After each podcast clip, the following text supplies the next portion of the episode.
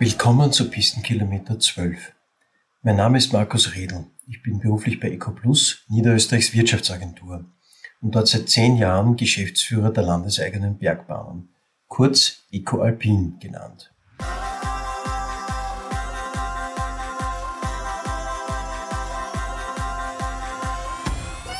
Meine Gesprächspartnerin ist heute Lisa Rieberich. Zuletzt für Mountainbiken und generell Radtourismus bei der Niederösterreich Werbung zuständig und seit kurzem als gelernte Sportgerätetechnikerin bei WUM, einem führenden Kinderradhersteller mit Sitz in Klosterneuburg. Letztes Wochenende hat sie zum dritten Mal mit ihrem Verein Sportunion Hinterbrühl ein Enduro-Rennen für Kinder und Jugendliche organisiert. Das Ganze bei den Wechseltrails in St. Corona am Wechsel, einem zum Großteil rückgebauten Skigebiet. Es war super Wetter, super Bedingungen. Ähm, wir hatten sehr, sehr viele Starter über 160 Teilnehmerinnen und Teilnehmer, die ganz fleißig waren, von Kategorie U5 bis Kategorie U17, also die Dreijährigen angefangen, bis zu den Jugendlichen, die dann eigentlich teilweise auch sogar schon am nächsten Tag bei den Erwachsenen mitfahren durften. Und am Sonntag mit einem riesen Teilnehmerfeld von über 200 Startern mit der Enduro Elite in Österreich, äh, bei uns in Niederösterreich in St. Corona am Wechsel. Lisa betont, wie wichtig die Mehrfachnutzung von Infrastruktur ist, dass es vielfach um Tourismus und Freizeit geht, sieht auch Auswirkungen des Mountainbikesports auf das alltägliche Verhalten der Menschen. Was ich auch sehr stark sehe, ist, dass halt Kinder, aber auch Erwachsene, die in ihrer Freizeit gern mit dem Fahrrad unterwegs sind, die haben einfach schon eine ganz andere Verbindung zu ihrem Fahrrad, zu ihrem Sportgerät und nutzen dieses Sportgerät nicht immer nur aus sportlicher Sicht, sondern fangen auch verstärkt an, mit dem Fahrrad dann in ihrem, in ihrem alltäglichen Leben unterwegs zu sein. Und das ist eigentlich so der, der höchste Aspekt, den ich in meiner in meinen letzten Jahren, in denen ich mich mit dem Thema befasse, einfach mitbekommen habe, dass man die Alltagsmobilität durch den Sport sehr, sehr stark ähm, ja, aufs Fahrrad bringen kann. Lisa gibt Einblick in die Entwicklung des Mountainbikesports in Ostösterreich. Das Gespräch zeigt generell das Potenzial des Mountainbikens für Skigebiete bzw. Seilbahnbetriebe und alpine Tourismusorte auf. Viele verschiedene Aspekte werden angesprochen. Viel Vergnügen!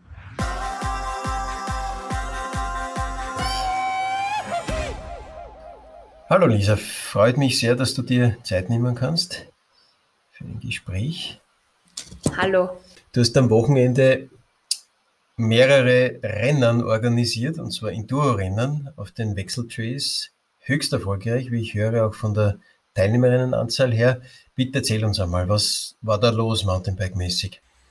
Ja, ähm, Wechsel war volles Rennwochenende dieses Wochenende. Wir hatten super Bedingungen, muss ich ganz ehrlich sagen. Wir haben das echt sehr, sehr gut erwischt nach anfänglichen Schwierigkeiten bezüglich Covid etc., Verschiebungen, äh, die wir da in Kauf nehmen mussten, haben wir es jetzt im Oktober geschafft, ähm, unser Kinder- oder Mountainbike-Nachwuchs-Enduro-Rennen mittlerweile zum dritten Mal auszutragen bei den Wechseltrails und haben dieses Jahr auch die zusätzliche Herausforderung gehabt. Wir haben nämlich auch die österreichische Meisterschaft im Enduro ähm, ja, bei den Wechseltrails organisiert. Dieses war für uns das erste Mal, dass wir ein Rennen für Erwachsene organisiert haben.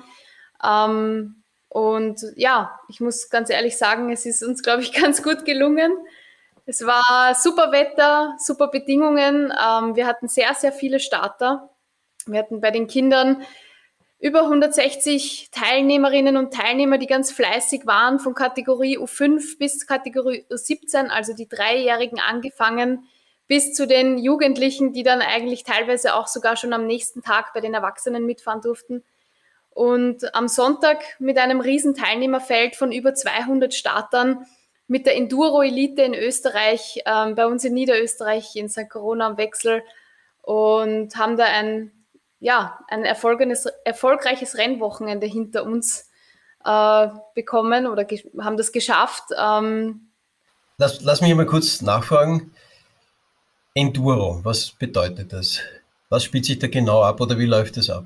Enduro ist eigentlich ähm, ein Bereich, der kommt im Mountainbiken eigentlich eher aus der Gravity-Szene. Also das ist eine relativ junge Wettkampfsportart, sage ich jetzt einmal, wo es darum geht, dass die Teilnehmerinnen, die Wettkämpfer, die Sportler sozusagen bergauf selber mit ihren Fahrrädern rauftreten.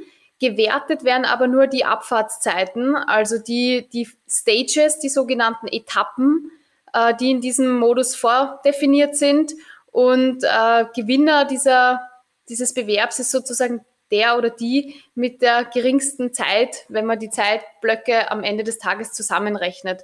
Also es ist eigentlich so eine Mischung aus Marathon und Downhill ähm, und ist, äh, ja, sage ich jetzt mal, eine relativ junge Form, äh, die sich gerade sehr stark weiterentwickelt und bei den Kindern eigentlich auch ganz, ganz, ganz frisch. Wenn ich es richtig verstehe, dann bedeutet das, dass man mit den ganz schweren Downhill-Rädern dann nicht gut teilnehmen kann, weil man muss dann ganz schön viel treten oder, oder wie sind das üblicherweise so? Genau, genau. Also Downhill-Räder an sich sind dann schon wieder die eigene Sparte. Die Enduro-Räder sind sehr abfahrtslastig orientiert, ähm, sind aber trotzdem so aufgebaut, dass man natürlich auch noch einige Höhenmeter überwinden kann.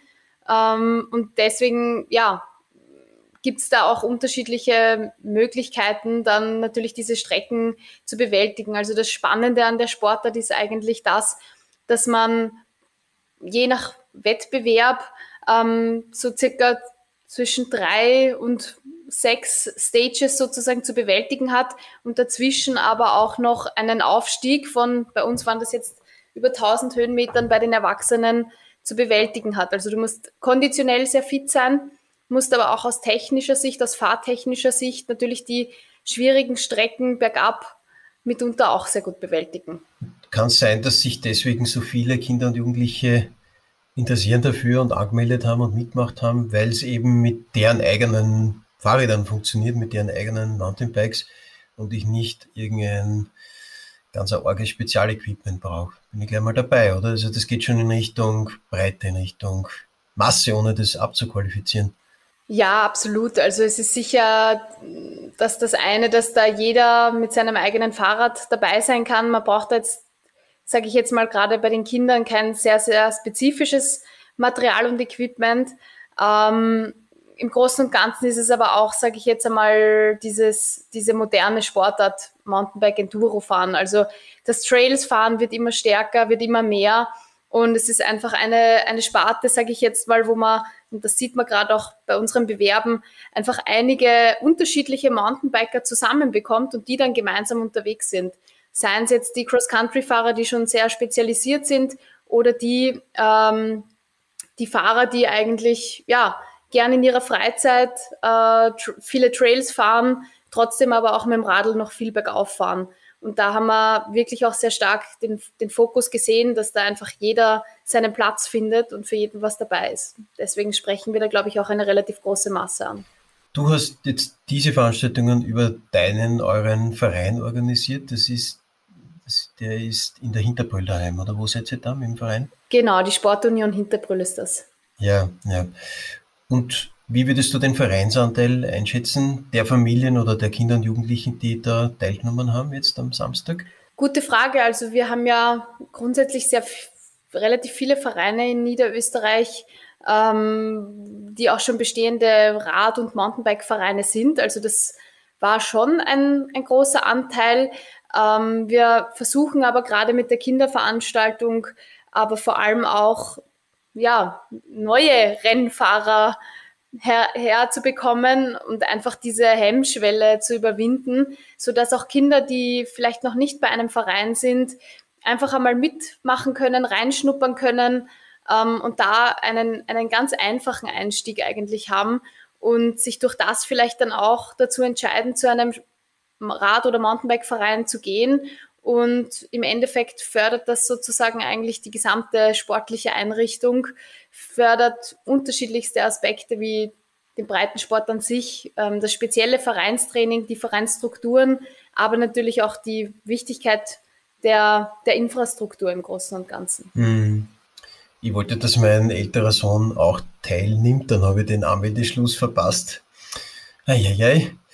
Und der Paul hat mir dann erzählt, er geht ins Sportgymnasium in Marienzersdorf, dass aus seinem Jahrgang zehn Kinder dabei waren. Ja. Und die sind aber nicht alle in einem Radverein, sondern das sind halt sportliche Kinder, kommen aus den unterschiedlichsten Sportarten. Also es dürfte euch gelingen, da auch Buben und Mädchen neu für den Sport zu rekrutieren. Du hast am Anhänger, also eigentlich vor deiner Haustüre, weil du kommst ja, deine Familie kommt aus Mödling, schon vor Jahren ein Mountainbike-Projekt initiiert. Unterscheidet sich jetzt ein bisschen von der Situation in St. Corona am Wechsel, weil dort war ja einmal ein Skigebiet. Das ist dann teilweise rückgebaut worden. Es gibt dort noch ein, ein Familienskiland, aber im Grunde ist jetzt sehr stark dort der Fokus auf Mountainbike. Am Anhänger gab es kein Skigebiet, aber es gab auch keine rechtlich geklärte Situation und da habt ihr euch sehr stark engagiert, du dich auch persönlich stark engagiert. Wie, wie war das damals am Anhänger? Ja, ich bin eigentlich am Anhänger groß geworden. Ich habe da meine ersten Erfahrungen im Radsport gesammelt. Bin ja eigentlich selber aus einer Skifahrerfamilie. Meine Eltern waren Skifahrer, oder wir sind eigentlich noch immer Skifahrer, aber gerade in Jugendzeiten habe ich dann irgendwann auch gemerkt, trotz Sportgymnasium und viel Zeit für den Sport, dass das mit dem Training im Winter einfach nicht mehr so funktioniert und bin dann umgestiegen aufs Mountainbiken, also eigentlich schon seit meiner Jugend tätig und wir sind am Anhänger losgestartet, so wie du sagst, hinter der Haustür, sind dort im Wald unterwegs gewesen, haben die Trails eigentlich ganz normal benutzt. Es war damals ja eine sehr, sehr angenehme Situation. Es gab nicht viele Radfahrer, sage ich jetzt einmal, aber wir sind deswegen auch nicht sehr stark aufgefallen. Und ähm, eigentlich kommen aus unserer Gegend sehr, sehr viele gute Mountainbiker, die teilweise im Downhill-Segment auch tätig sind, aber auch sehr viele starke Marathonfahrer. Also der Anhänger war eigentlich immer, oder Anhänger, unser Raum rund um Wien generell, war immer ein sehr beliebter Raum, um ja, mit dem Radl im Wald unterwegs zu sein. Ich glaube, so war das früher auch so vom Grundgedanken. Jedoch hat sich dann natürlich durch die generelle Entwicklung, ja, den, den Mountainbike-Boom, den Radboom an sich, aber auch natürlich durch die Nähe zu Wien die Situation am Anhänger verschärft. Es haben immer mehr Leute mitbekommen, dass es den Anhänger gibt, wie viele Trails es dort gibt, ähm, eben auch wie gut der Boden dort ist. Wir haben da sehr trockene Bodenbedingungen und dadurch ist es natürlich auch im Regen sehr, sehr gut zu fahren. Und es hat sich halt irgendwie so herumgesprochen. Das ist in der Radfahrer- und Mountainbiker-Szene eigentlich so, dass sich viel auch durch Mundpropaganda herumspricht. Und natürlich sind es dann immer mehr geworden. bevor es, bevor es Strava oder solche Tools gegeben hat, wo man über Heatmaps genau sieht, wo die Kolleginnen und Kollegen unterwegs sind. Du, jetzt muss ich kurz zwischenfragen. Pistenkilometer ist ja doch ein Podcast von Liftlern für Liftler. Habt ihr nicht auch in der Hinterbrühl einen eigenen Schlepplift einmal betrieben, einen Vereinslift? Eh auch für, für Mountainbike-Zwecke oder, oder ist das ein, ist, seid ihr das gewesen oder ist das jemand anderer? Ja, äh, wir haben einen ganz, ganz kleinen Lift in der Hinterbrühl im Hagenauertal, der früher, also das war eigentlich, glaube ich, sogar noch vor meiner Zeit, äh, genutzt wurde für, fürs Skifahren. Und der wurde dann umfunktionalisiert im Großen und Ganzen. Ähm, aus, aus, te aus, technischer Sicht hat sich jetzt nicht viel geändert, aber natürlich aus betrieblicher Sicht. Ähm, wir haben dort eine Mountainbike-Strecke, die sich eigentlich auch aus den, in den letzten Jahren entwickelt hat, ähm, die wir weiterhin auch nutzen und, und verstärkt auch benutzen wollen. Und ja, der Lift ist da sicherlich ein, ein, ein, ein Ansporn, wobei es jetzt nicht so ganz einfach damit zu fahren. Aber wir haben diesen Lift noch weiterhin und er wird auch noch genutzt. Das ist ein sehr spannendes Thema. Ihr seid eine Mountainbike-Familie, nicht nur eine Skifamilie, sondern eine Mountainbike-Familie. Dein Vater engagiert sich schon Jahre oder Jahrzehnte lang im Radsport speziell fürs Mountainbiken und dein Bruder ist auch sportlich ziemlich erfolgreich. Erzähl uns da mal ein bisschen, wie ist die Familie aufgestellt? Ja, wir sind wirklich eine Mountainbike-Familie, eine Skifahrer- und Mountainbike-Familie. Äh, meine Eltern, wie gesagt, mein Onkel, die Freunde von meinen Eltern, die waren in den 80er Jahren schon am Mountainbike unterwegs, sind die ersten Rennen gefahren, die es in Niederösterreich gegeben hat. in Mönchkirchen und Co. waren sie unterwegs. Da gibt es recht coole Videos von damals noch. Und, Mit Didi ja, Pflug und anderen Ja, Bieren, genau, ja, da waren einige, einige Legenden dabei. Wir schauen uns diese Videos immer noch sehr gerne an, es ist wirklich sehr lustig. Und ähm, ja, aus diesem Thema heraus hat sich dann natürlich auch über die Sportunion Hinterbrüll auch bei uns, wie wir noch Kinder waren, eine Clique gebildet, die Radlfahren war. Und daraus ist eigentlich sehr, sehr viel entstanden. Also neben, neben meinem Papa und mir, auch mein, mein Cousin ist, also beide meine Cousins sind eigentlich im Radsport sehr, sehr stark verankert. Im, der Moritz im Downhill-Bereich, der Max im Cross-Country-Bereich sind, waren und sind weiterhin sehr, sehr erfolgreiche äh, Sportler, aber auch einfach Leute oder zwei Personen, die Mountainbiken lieben. Ich glaube, unsere ganze Familie steht dem Mountainbikesport mittlerweile nicht nur aus der Hobbysicht entgegen oder aus der sportlichen Betätigung, sondern wir leben eigentlich alle fürs Mountainbiken und setzen uns da in unterschiedlichen Bereichen einfach sehr, sehr, sehr gerne ein. Du hast dich auch mit dem Mountainbikesport nicht nur ehrenamtlich am, am Anhänger oder über den Verein auseinandergesetzt, sondern in den letzten Jahren, das ist jetzt eigentlich schon ja, gute vier Jahre gewesen sein, oder? Dreieinhalb, ja. Ja, als zuerst Mountainbike-Koordinatorin und dann, glaube ich, überhaupt für den gesamten Radsport Verantwortliche in der Niederösterreich-Werbung, also der Landestourismusorganisation für Niederösterreich. Erzähl bitte, was war da deine Rolle, was war deine Aufgabe, wie hast du dann auch die Entwicklung des Mountainbike-Sports aus touristischer Sicht in den letzten Jahren in Ostösterreich erlebt? Begleitet auch. Ne? Ja, sehr, sehr spannende Zeit. Ich habe sehr, sehr viele Erfahrungen gesammelt. Ähm, Großen und Ganzen, ja, habe ich vor dreieinhalb Jahren bei der Niederösterreich Werbung begonnen, das Thema Projektmanagement Mountainbiken zu unterstützen. War damals sicher auch schon ein, ein, ein Punkt, wo man sagen kann, Mountainbiken war da. Mountainbiken musste organisiert und koordiniert werden. Und somit haben wir eigentlich auf gesamter niederösterreichischer Ebene versucht, durch eine eigene Mountainbike-Strategie, die entwickelt wurde, ähm, das Thema Mountainbiken auch in Niederösterreich neu aufzugreifen, weil man muss ja dazu sagen, dass das Thema Mountainbiken in Niederösterreich eigentlich schon vor einigen Jahren einmal organisiert wurde. Und jetzt ging es halt im Großen und Ganzen darum, die bestehenden Mountainbike-Strecken, die es in Niederösterreich gab, ja, zu analysieren, zu definieren, neu zu ordnen, neu zu strukturieren und vor allem auch diese moderne, neue Komponente ähm, der Single Trails und Trail Center etc.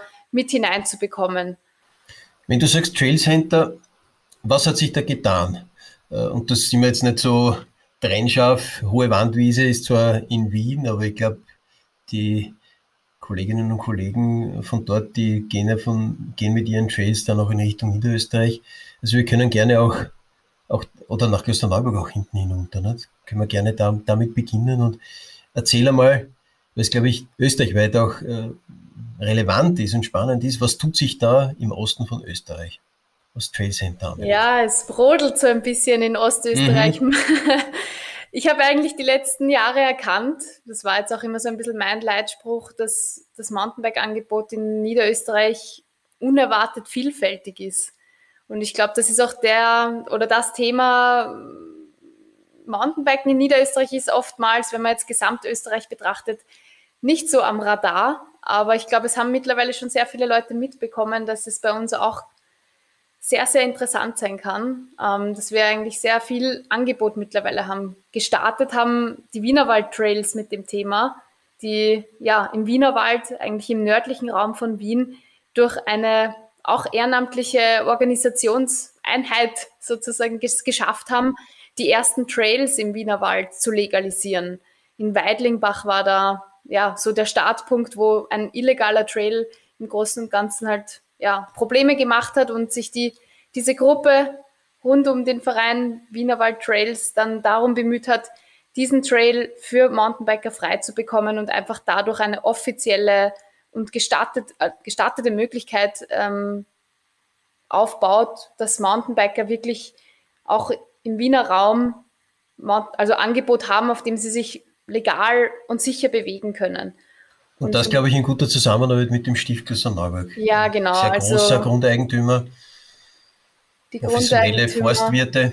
Mhm. Genau, die Grundeigentümer-Thematik ist immer eine sehr, sehr große, weil natürlich das Thema Mountainbiken nur dort organisiert werden kann, wo die entsprechenden Grundeigentümer auch äh, das Thema unterstützen beziehungsweise dem positiv entgegensehen und eine, eine Mountainbike-Strecke ja, aus, aus, aus rechtlicher Sicht einfach einmal ermöglichen.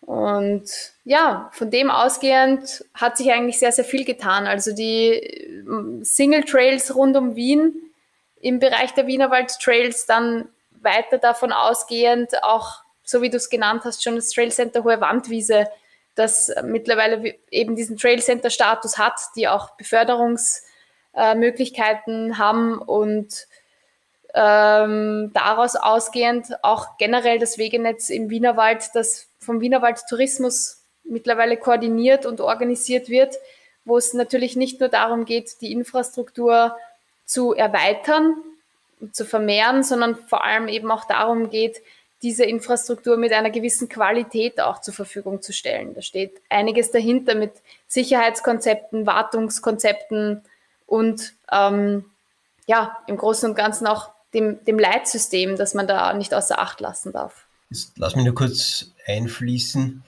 äh, die oder einwerfen, die Hohe Wandwiese war irgendwann, ich glaube in den 1980er Jahren sogar mal Austragungsort eines Weltcup-Rennens, dürfte Parallelslalom gewesen sein.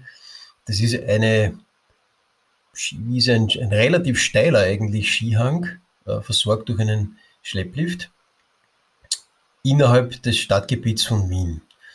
Ähm, und Dort wird der Schlepplift jetzt auch für die Beförderung von Mountainbikerinnen verwendet, eben für dieses Trail Center. Ja, was hat sich sonst noch getan, äh, jetzt abgesehen vom Wienerwald? Ja, natürlich auch, sage ich mir jetzt mal, im Bereich der Wiener Alpen, wo wir grundsätzlich mit dem Bikepark Semmering eigentlich schon ein sehr, sehr, ja, profiliertes lange, Angebot, ja. Mhm. Ja, voll, genau, ähm, haben haben sich die Wechseltrails entwickelt. Die Wechseltrails in St. Corona, die es auch aus einem ehemaligen, leider ehemaligen Skigebiet sozusagen auch das Mountainbike-Zentrum dann neu entwickelt haben und dadurch auch, ja, sicher auch aufgrund dessen, dass der, der Weg nach Wien oder der Abstand zu, zum Wiener Gebiet nicht sehr, sehr groß ist, es auch da geschafft haben, viele, viele Mountainbiker in unterschiedlichsten Bereichen sehr, sehr cooles Angebot zu ermöglichen. Also da sieht man auch ganz stark, wie, wie, wie diese, wo diese Entwicklung hingeht und wie wichtig das Thema Mountainbiken eigentlich generell ist. Man kann eigentlich ganz gut die Unterschiede der, oder auch die Entwicklung am, am, am Semmering und St. Corona-Wechsel festmachen. Weil Semmering ist doch ein klassisches Downhill-Angebot. Du kannst dort mit der EOB, also mit der Einseil-Umlaufbahn Hirschenkogel hinauffahren. Grunde genau dort, wo auch die Weltcuprennen am Semmering stattfinden.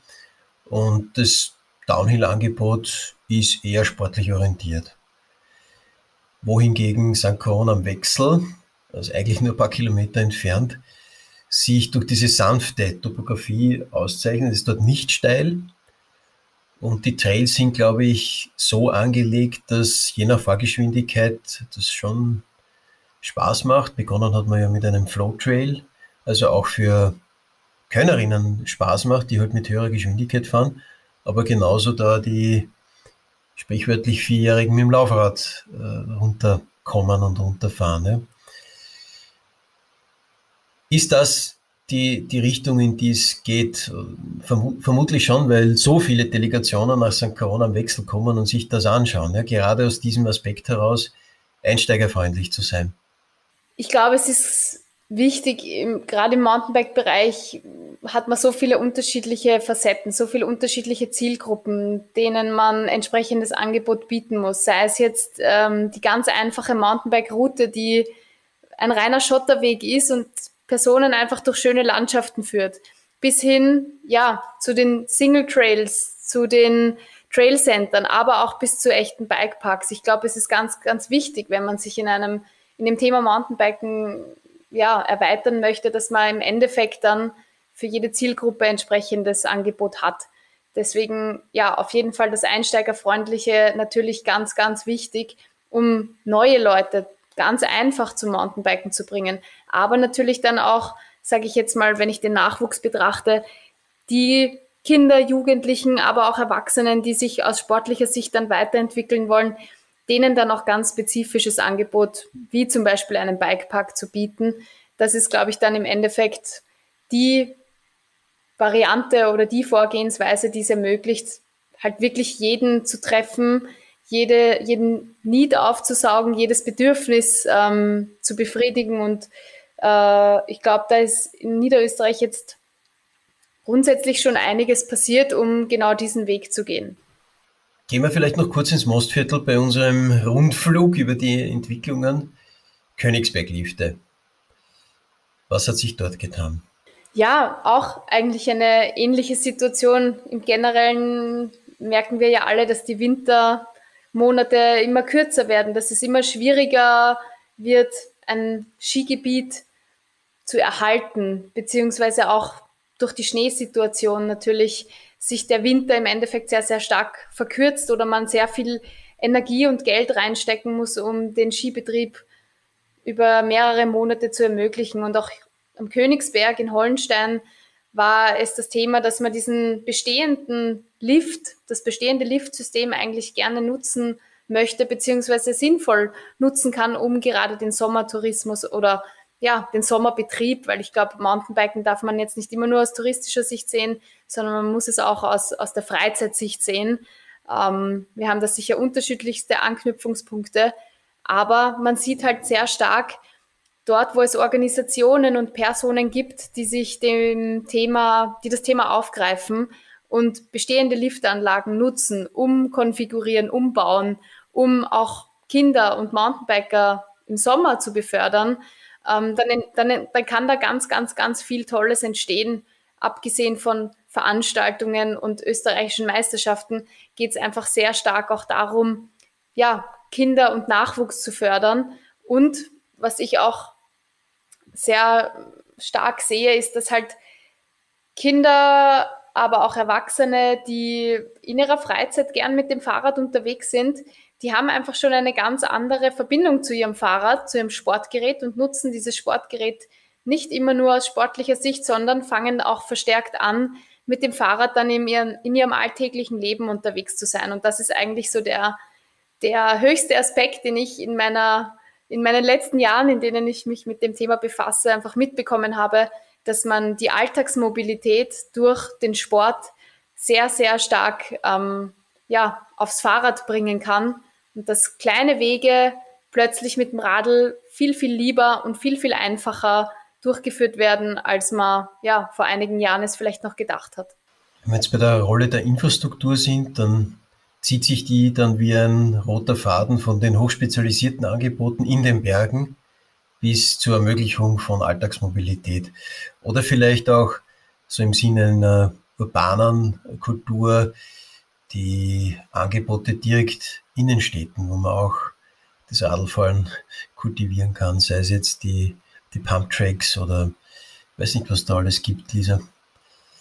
Was, was, was da ist ja auch sehr viel los von der Entwicklung her, oder? So Bike-Angebote Bike direkt in der Stadt. Ja, das Thema Pumptrack ist da sicher ein sehr cooles Thema. Einerseits, weil es natürlich nicht nur jetzt für Radfahrer eine Infrastruktur ist, sondern man, man sieht eigentlich, wenn man in einer Gemeinde einen Pumptrack hat, was für Ansammlungen an Familien, Kindern, Erwachsenen, Radfahrern, Scooterfahrern, Inlineskatern etc. da sich ansammelt. Der äh, aus alter Sicht sozusagen der Skatepark, der jetzt in einer neuen Form in einer Gemeinde dazu da ist, dass sich einfach viele Kinder draußen in der Natur beschäftigen, auf dem Sportgerät ihrer Wahl unterwegs sind. Und da sieht man bei Pumptracks einfach ganz stark, ähm, ja, was das bewirken kann. Und ich glaube, das ist so der Schritt, den, den man jetzt schaffen kann und der schwebt vielleicht so ein bisschen auch in meinen Gedanken. Aber wenn ich jetzt ähm, die Verbindung schaffe zwischen einer Mountainbike-Route und einem Single Trail bis zu einem Pump-Track, dann stell, stellt das für mich eigentlich immer so diesen Idealfall dar, dass Kinder nicht mehr mit dem Bus zur Schule fahren müssen oder Erwachsene nicht mit dem Auto zur Arbeit, sondern dass sich jeder sein Radl in der Früh schnappt und vielleicht sogar irgendwann mal über den Berg ja, in die Schule fahrt oder über die Mountainbike-Route und den Single Trail in die Arbeit. So kann man, glaube ich, in der heutigen Zeit sehr viel Zeit nutzen, um Bewegungsmöglichkeiten zu schaffen, aber trotzdem ja auch seine Alltagswege zu ja, effizienter zu machen. Ja, was mich jetzt direkt an meinen eigenen Schulweg in Klosterneuburg erinnert, ich bin immer von Weidling aus über das sogenannte Schwarze Kreuz in die obere Stadt gefahren, ins Gymnasium bis dann das Moped gekommen ist, ist eh klar. Das waren halt noch andere Zeiten. Ja, gut. Waren noch andere Zeiten. Gehört aber auch dazu. Jetzt in der Zwischenzeit versuche ich meinem älteren Sohn auszureden, dass er, er braucht kein Moped, du kannst eh alles mit dem Radl fahren. Ja, sicher spannend. Fridays for Future.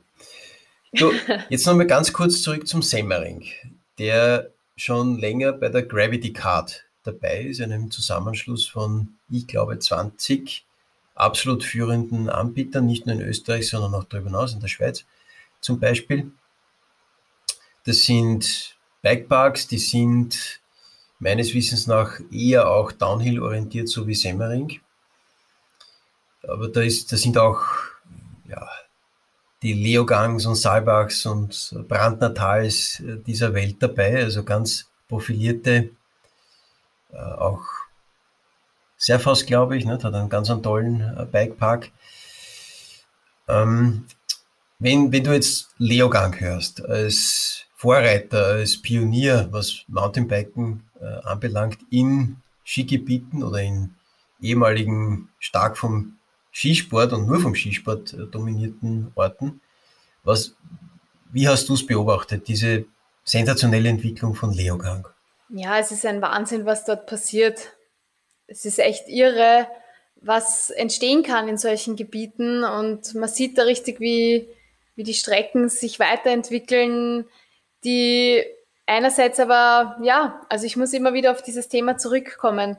Einerseits so vielen Kindern so viel Zeit, Spaß und Freude ermöglicht, aber im speziellen Fall von Leogang auch der Weltelite in diesem Fall sogar den nötigen Platz und Ort bietet, um ja, die besten Fahrer der Welt zusammenzusammeln, zusammenzubringen und dort einfach die tollsten Veranstaltungen aus dem Boden zu zaubern.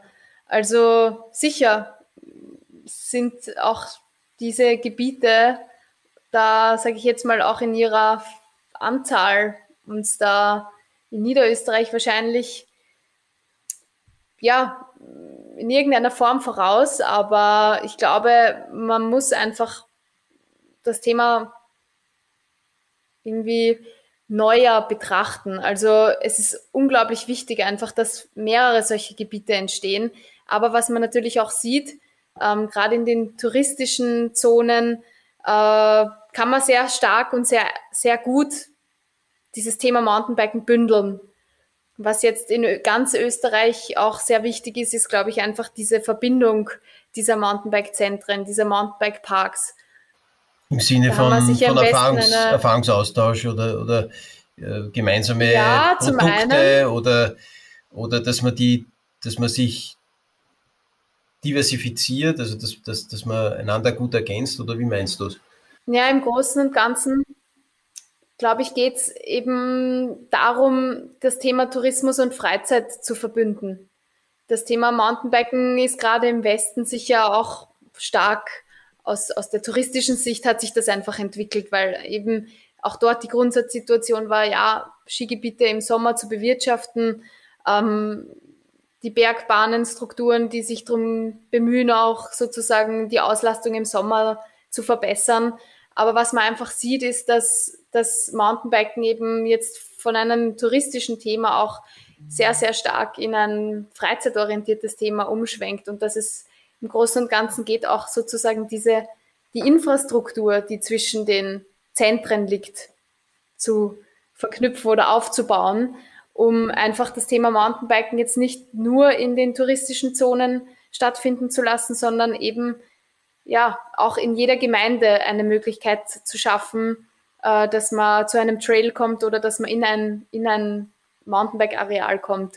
Das, da haben wir sicher im Westen und im Osten unterschiedliche Grundsituationen. Ich, ich wollte gerade sagen, im Osten, seit Corona am Wechsel hat 90 Fahrminuten 3 Millionen, 120 Fahrminuten 5 äh, Millionen Menschen, die da leben. Und das ist natürlich bei Leogang oder auch schon bei wahrscheinlich Hollenstein oder Ips, das du vorher erwähnt hast, schon anders. Ne? Das ist extrem eine, für unsere Verhältnisse extrem bevölkerungsreiche Gegend da rund um Wien. So, jetzt noch eine andere Frage, was auch die Infrastruktur anbelangt, die Nutzung, die Nutzungsmöglichkeiten von Infrastruktur vor dem Hintergrund von E-Mountainbikes. Gibt es ja doch immer mehr jetzt die Erfolgsgeschichten, dass Familien, Freundeskreis plötzlich wieder gemeinsam unterwegs sein können, dass sich der Radius sehr stark erweitert mit allen Herausforderungen auch für die wohlwollendsten Grundeigentümer. Aber wie schätzt du die strategischen Implikationen ein von E-Mountainbike? Was bedeutet das für die Weiterentwicklung des Sports? Ja, es ist ein Thema, das sicher sehr, sehr viele unterschiedliche Meinungen anzieht. Ich war früher auch ein bisschen skeptisch zu Beginn, aus unterschiedlichsten Punkten, habe mich dann selber aber mal draufgesetzt, weil ich glaube, solange man das nicht selber ausprobiert, ja, kann man wahrscheinlich gar nicht so viel darüber sagen. Und ich habe mittlerweile meine Meinung ähm, verändert. Im Großen und Ganzen glaube ich aber, dass die Grundsatzaussage bei einem E-Bike eigentlich die ist, dass man sich einfach mit seinem Sportgerät beschäftigen muss. Also das E-Bike an sich bietet auf jeden Fall sehr, sehr vielen Leuten super die Möglichkeit, ähm, Bewegung zu machen, Sport zu machen, diese Hemmschwelle zu überwinden, dass man sich überhaupt mal mit dem Radl auf dem Berg bewegt. Aber was ich halt immer sehr, sehr kritisch sehe, ist einfach die entsprechende Komponente Fahrtechnik, die dahinter steht. Und ich bin der Meinung, dass das, dass das E-Bike einen sehr, sehr wertvollen Aspekt für alle Mountainbike-Themen ermöglicht, solange die Benutzer der E-Bikes sich auch entsprechend auf ihr Sportgerät einstellen und solange sie sich auch ja, entsprechend damit befassen, wie sie damit umgehen, wie sie damit arbeiten, weil das ist eigentlich so das, das Wichtigste beim Mountainbiken aus sportlicher Sicht oder aus fahrtechnischer Sicht, dass man sozusagen ja der, der Pilot des Geräts sein sollte, um entsprechende Unfälle zu vermeiden, um aber auch einfach ja das Sportgerät einfach sinnvoll zu nutzen. Also ich sehe, sehe da sehr viel Potenzial, aber ich glaube, es ist aus jeder Sicht wichtig, ähm, die Personen und gerade die Personen, die neu ins Radelthema einsteigen und sich auf ein sich für ein E-Bike entscheiden, dass man hier diese fahrtechnische Komponente viel, viel, viel, viel mehr ans Tageslicht holt, um einfach ja diese Nutzung des Sportgeräts sicherer zu machen. Jetzt kriege ich ein schlechtes Gewissen, weil ich, ich fahre zwar immer mit einem E-Mountainbike, aber Fahrtechnik habe ich keine oder jedenfalls nicht besonders verbessert. Aber was mir einfach das E-Mountainbike ermöglicht, ist Uphill Flow Trail richtig lustvoll zu fahren und auch zum Beispiel mit meinem Sohn auf den Hochwechsel hinaufzufahren. Das wäre sonst mit einem Zehnjährigen oder wie alt er damals war, nicht so möglich gewesen. Und dann haben wir schon ganz tolle Touren gemacht, ganz tolle Naturerlebnisse gehabt, wenn man plötzlich da oben steht und auf den auf, auf schneebedeckten Schneeberg, wie der Name schon sagt, rüberschaut und war unglaublich. Ne? Und beim Trailfahren, hinunterfahren, sage ich jetzt ganz laienhaft, das E-Mountainbike hat, glaube ich, einen tieferen Schwerpunkt, oder mir ist jedenfalls so vorgekommen, dass es fast leichter geht mit dem E-Mountainbike als mit einem, unter Anführungszeichen, normalen. Da gibt es ja jetzt auch Stimmen, die sagen, in ein paar Jahren wird E-Mountainbike der Standard sein. Also es einfach, wird einfach komplett normal sein, dass ein Mountainbike mit einem Elektromotor ausgestattet ist. Würdest du das auch so sehen? Ja, ich meine, man sieht ja eh schon an den ersten Entwicklungen, dass sich die E-Bikes einerseits wieder ein bisschen zurückbilden, aber jetzt eher im Sinne von, ähm, dass sie einfach wieder etwas leichter werden, etwas agiler werden. So wie du schon sagst, der Schwerpunkt ist tiefer. Wenn man mal mit einem E-Bike unterwegs ist, spürt man einfach ganz stark, dass man da ähm, sehr, sehr gesettelt, sage ich jetzt einmal, unterwegs ist, was den Schwerpunkt angeht. Ich glaube, dass das E-Bike auf jeden Fall ein Riesenpotenzial schafft für die nächsten Jahre und in den nächsten Jahren. Und deswegen glaube ich, muss man das Thema auch weiterhin betrachten. Man kann es nicht mehr einfach so auf die Seite schieben, sondern man muss sich damit befassen, was brauchen E-Biker, wie kann ich die entsprechend ja, einbinden, wie kann ich die entsprechend vorbereiten und auch die E-Mountainbike-Entwicklung geht eigentlich in diese Richtung, ähm, dass man das, dass das E-Bike eigentlich ja, gang und gäbe wird. Was natürlich passieren könnte im Sinne eines fast Paradigmenwechsels. Jetzt war es doch so, dass wir das vom Winter gelernte Geschäftsmodell auf den Sommer übertragen haben. Also es ist ja die Seilbahnbeförderung bezahlt worden, in irgendeiner Form monetarisiert worden, über die Gästekarte oder direkt oder wie auch immer, bis hin zu siehe Wechseltrace an Corona am Wechsel, ganz schön äh, hochbepreisten Saisonkartenprodukten, aber die trotzdem sehr stark nachgefragt sind. Ja. Aber auf jeden Fall ist da stark für die Liftinfrastruktur bezahlt worden, von der Denke her. Äh, natürlich war das, das Trailnetz und alles, was die Sicherheitskonzepte, alles, was du auch schon genannt hast, das war ja trotzdem äh, zu organisieren und in aller Regel durch die Bergbahn äh, zu organisieren. Nur wenn es so ist, dass die E-Mountainbikes das Bergauffahren ähnlich lustvoll gestalten lassen wie das Bergabfahren oder Rollen, dann könnte das natürlich schon dazu führen, dass diese starke Abhängigkeit von Seilbahninfrastruktur, seien es jetzt EOBs oder Schlepplifte, die umfunktionieren oder wie auch immer, die könnte obsolet sein. Ja? Und dann muss ich ja viel stärker dann äh, das, den Zutritt zum Trailnetz, die Benutzung des Trailnetzes mir bezahlen lassen? Ja, ich glaube, das ist das Thema, das eh schon sehr, sehr stark im Kommen ist. Also gerade natürlich durch die Entwicklung der E-Bikes und die Weiterentwicklung ähm, geht es immer mehr darum, und das ist, glaube ich, auch das Wichtige in der Kommunikation, dass die Mountainbiker gerade dort, wo es gebaute Strecken gibt und Strecken gibt, die gewartet und gepflegt werden, ähm, ja nicht zwingend immer nur für die Liftbeförderung bezahlen, sondern auch für die Benutzung des Weges.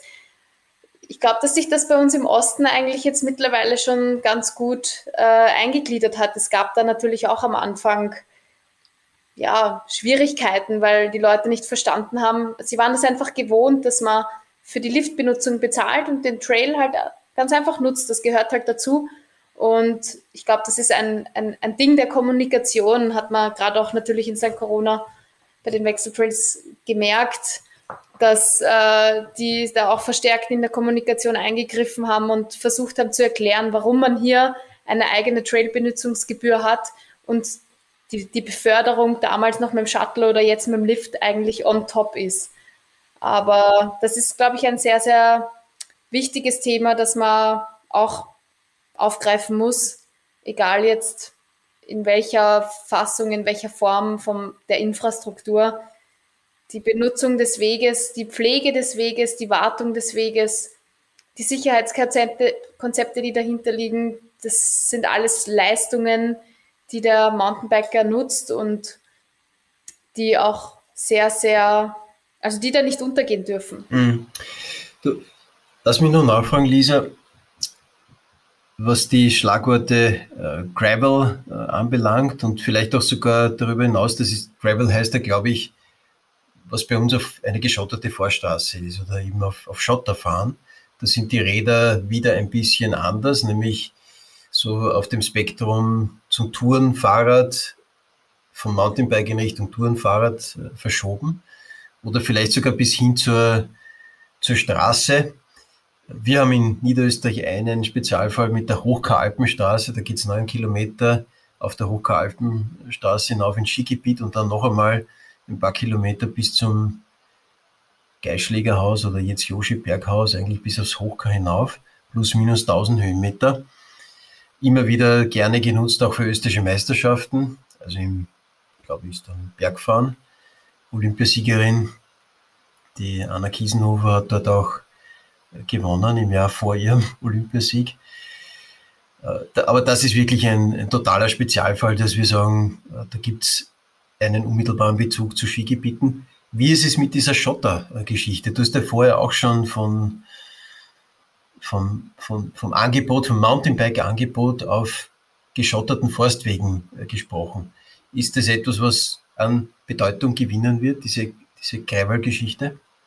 Ja, die Gravel-Geschichte ist so, glaube ich, einer der jüngsten Themenfelder im Radsport. Na, siehst du mal, wie informiert Und, ich bin.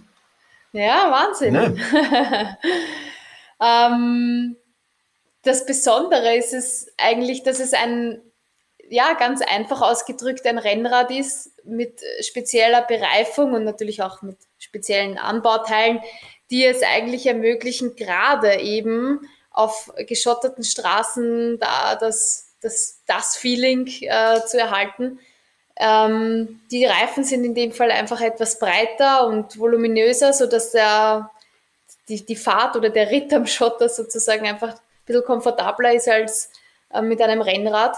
Und ich glaube, dass dieses Thema, ähm, ja, wie soll ich sagen, ziemlich viel Potenzial hat in Niederösterreich. Also gerade durch dieses hügelige Gelände, äh, die feinen Schotterwege, die da super Möglichkeiten bieten für die Personen, die gerne schnell und zügig unterwegs sind, aber nicht immer nur im Straßenverkehr oder auf der Straße unterwegs sein wollen. Ähm, und ja, wie gesagt, eben besonders eben auch vielleicht dieses Hügelige, was wir da gerade in Niederösterreich voll, voll oft vorfinden. Ähm, also es ist, glaube ich, ein Top-Thema, das man unbedingt aufgreifen muss, weil es ermöglicht gerade diese Kombination aus landschaftlichen Schönheiten, aus sportlicher Betätigung, aber, und ich glaube, das ist auch ein ganz cooler Punkt, auch Kultur und Genuss, Kulinarik sind in dieser Gravel-Sparte ganz, ganz wertvoll. Also da geht es einfach darum, mit seinen Freunden coole Touren durch die hügeligen Wälder ähm, zu drehen und dann ja auf ein gemütliches Abendessen oder ein Glas Wein noch zusammenzusitzen. Also so Deswegen, ähnlich vielleicht von der Kultur her wie Trailrunning, oder? Also schon eine sportliche Aktivität, aber, aber die, die Trailrunner erklären ja auch, wenn da jetzt plötzlich so ein schönes Panorama ist, dann pfeifen sie mal drauf und genießen das auch oder laufen nicht die ganze Zeit, ja. sondern gehen dann dazwischen. Genau, also ja, bietet auf jeden Fall wieder neue Anknüpfungspunkte und im Endeffekt bringt einen das eh immer auf den, den Punkt, die Infrastruktur, die da ist, die wird genutzt und wahrscheinlich wird sie von vielen unterschiedlichen Personen genutzt. Ob das jetzt ja, Leute auf ihrem E-Bike sind, die einfach eine Sonntagsrunde drehen oder Gravelbiker, die von Niederösterreich Nord nach Niederösterreich Süd fahren oder Kinder, die mit dem Fahrrad in den Kindergarten fahren. Ich glaube, das, das Ziel ist einfach da, für alle möglichen Nutzer was Cooles zu schaffen. Kinder, die auf dem Fahrrad fahren. Jetzt haben wir schon auch über das Fahrrad als Fortbewegungsmittel, als Sportgerät gesprochen. Deine neue berufliche Tätigkeit ist genau in diesem Bereich. Für dich Back to the Roots, weil du kommst aus der Sporttechnologie, du hast in Wien am Technikum genau das studiert und hast dort auch unterrichtet vor deinem Job bei der Niederösterreich Werbung. Und jetzt bist du seit kurzer Zeit bei WUM. Und bitte erzähle uns etwas über deine neue Rolle dort. WUM ist ja ein Radhersteller und zwar nicht irgendeiner. Ja, WUM mittlerweile, glaube ich, einer der bekanntesten Kinderfahrradhersteller die da gerade einen richtig coolen Weg gehen, die da ja ziemlich Gas geben, sage ich jetzt mal, um das Thema Radfahren bei Kindern in die Köpfe zu bringen und das ja, glaube ich, funktioniert gerade alles sehr gut. Ähm, ich bin ja jetzt nicht lang dabei, also ein paar Tage. ist gerade ne? alles ne? schnell gegangen, aber ähm, für mich, so wie du sagst, ich komme aus der Sportgerätetechnik und es war eigentlich immer schon mein großer Wunsch, in der Sportgerätetechnik auch zu arbeiten. Umso cooler und besonderer finde ich das jetzt, dass ich auch in einem niederösterreichischen Unternehmen sein kann ähm, und trotzdem es ja einen weiteren Step für mich persönlich äh, bietet, um eben mein Lieblingsthema Mountainbiken oder Mountainbiken, äh, vor allem Radfahren und, und die Entwicklung für Kinder zu verbessern. Ähm, ich habe da jetzt, glaube ich, jetzt einen nächsten Puzzlestein vor mir, der mir meine Leidenschaft da oder der es mir ermöglicht, meine Leidenschaft zu leben. Und ich habe da jetzt die Möglichkeit bekommen, einen neuen Schritt zu setzen. Wofür wirst du verantwortlich sein oder was, was beschäftigt dich bei WUM? Ich bin im Produktmanagement tätig, also ähm, ja, eben aus dem, aus dem Studienzweig Sportgerätetechnik sicher ein, ein Zweig, der jetzt abgesehen von der technischen Sparte, ähm, wo es um Entwicklungen, Materialien, Physik, Mechanik etc. geht, vor allem halt jetzt in der Sparte des Managements tätig sei, also tätig bin und werde da eben versuchen, mit dem Team die Entwicklung im Fahrradbereich bei WUM zu verstärken und zu unterstützen. Sicher auch mit meinem Know-how im Mountainbike-Bereich, weil ich mich mit dem Thema einfach sehr stark befasse und bin da schon gespannt, was auf mich zukommt. Viel Erfolg dabei auf jeden Fall. Dankeschön.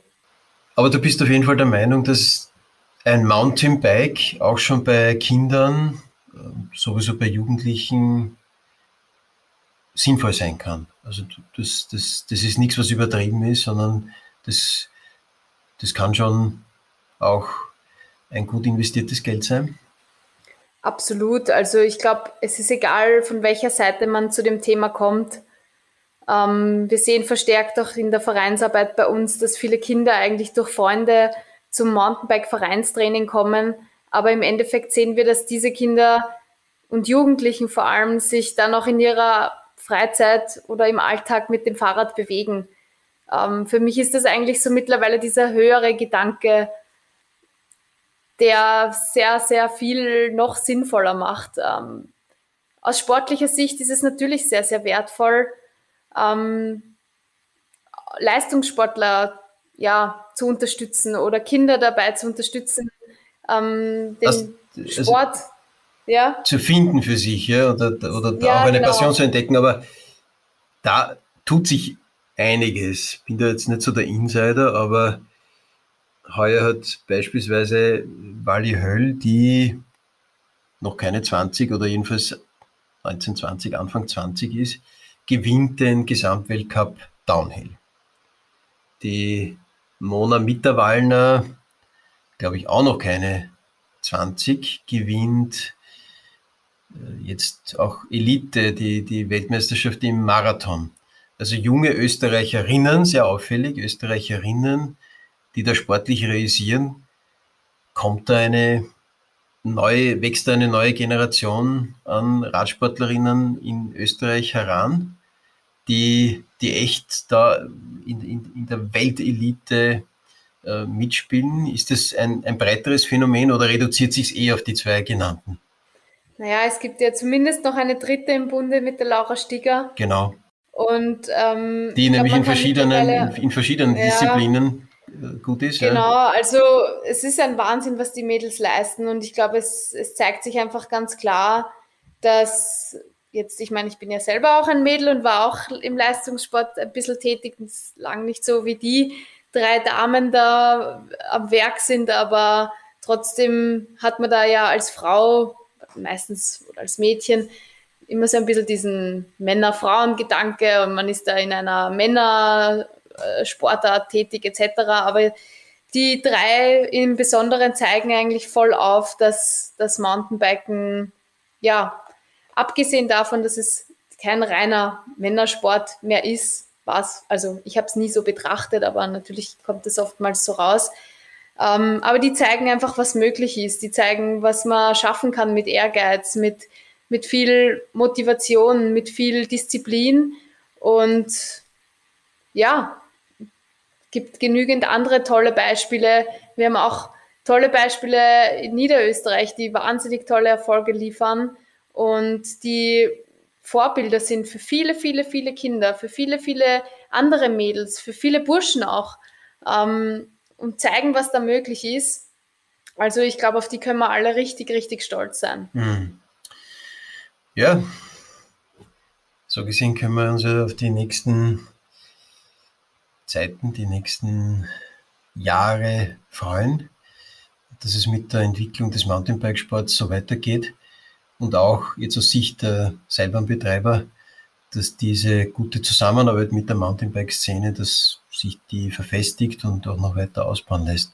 Lisa, vielen Dank für das Gespräch und ich wünsche dir, ich halte beide Daumen gedrückt, ich wünsche dir alles Gute für den neuen Job bei Boom. Dankeschön. Danke auch für das Gespräch. Es ist immer sehr cool, das immer wieder aus einer neuen Sichtweise zu betrachten und ja, falls falls wir wieder mal zum Sprechen kommen, bin ich natürlich gerne dabei. Bist fix eingetragen. Super. Pistenkilometer 56 spätestens. Da reden wir wieder. Perfekt. Hm, Lisa, danke. Danke.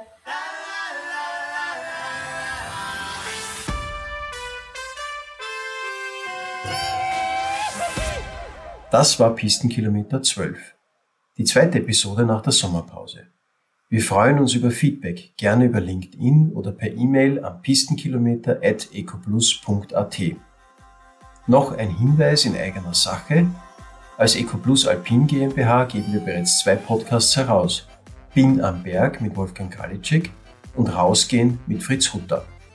Pistenkilometer ist der dritte im Bunde und beschäftigt sich mit unserem Kerngeschäft, nämlich Skigebieten, besser gesagt ganzjährigen Bergressorts. Denn wie heißt es so schön? There is no business like snow business.